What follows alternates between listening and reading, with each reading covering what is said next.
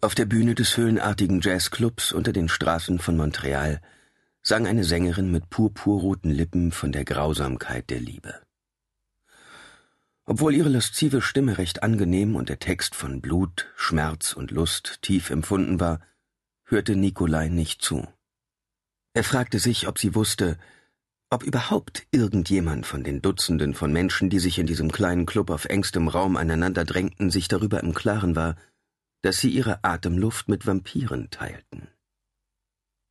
Die beiden jungen Frauen, die auf der Sitzbank in der dunklen Ecke pinkfarbene Martinis kippten, hatten jedenfalls nicht die leiseste Ahnung.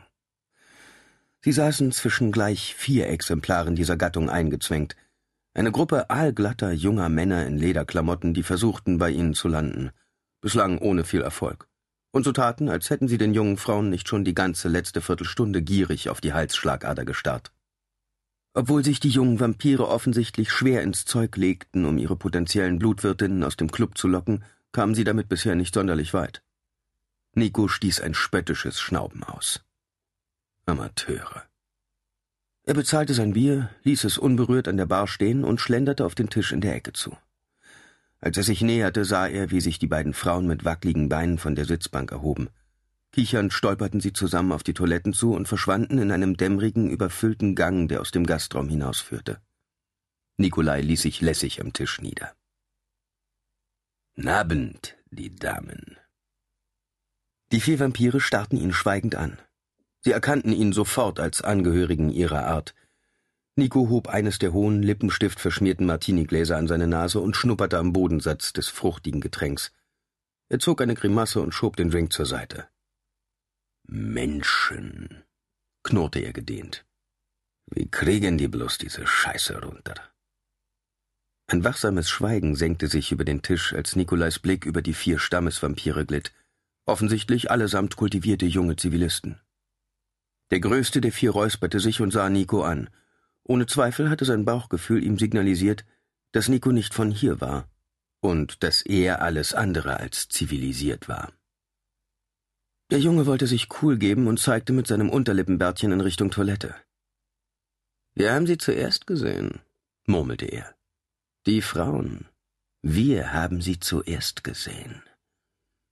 Wieder räusperte er sich, als wartete er darauf, dass seine drei Kumpane ihm Rückendeckung gaben. Keiner tat es.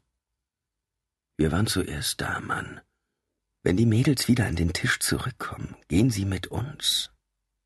Nico lachte leise über den kläglichen Versuch des jungen Mannes, sein Revier abzustecken. Denkst du wirklich, ihr wärt mir gewachsen, wenn ich vorhätte, euch die Mädels auszuspannen? Nur die Ruhe. Daran habe ich kein Interesse. Ich bin auf Informationen aus.